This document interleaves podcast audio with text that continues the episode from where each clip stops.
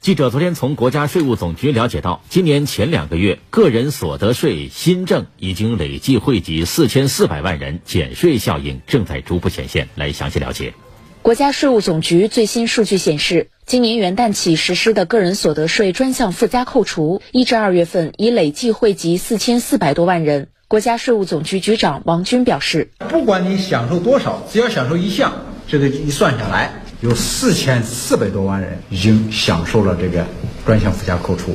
那么加上去年十月一号第一步提高起征点改革的，有多少人不交税呢？最新的统计结果。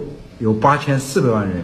王军表示，今年四月一号起，深化增值税改革才正式启动，并且由于占百分之九十几的小微企业是按季申报，目前大部分企业都还没有进行申报，因此较大规模的减税效应还没有正式到来。一至二月累计新增减税是一千八百二十八亿元。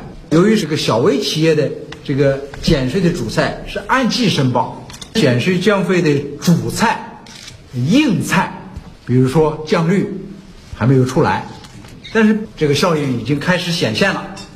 王军表示，这个数据是去年企业增值税下调一个税点带来的减税效应。今年四月一号起，增值税标准税率由百分之十六下调到百分之十三，下调三个税率点，减税的效应会更大。随着今年更大规模的减税降费政策的实施。对于激发市场主体活力、应对经济下行压力，具有十分重大的意义。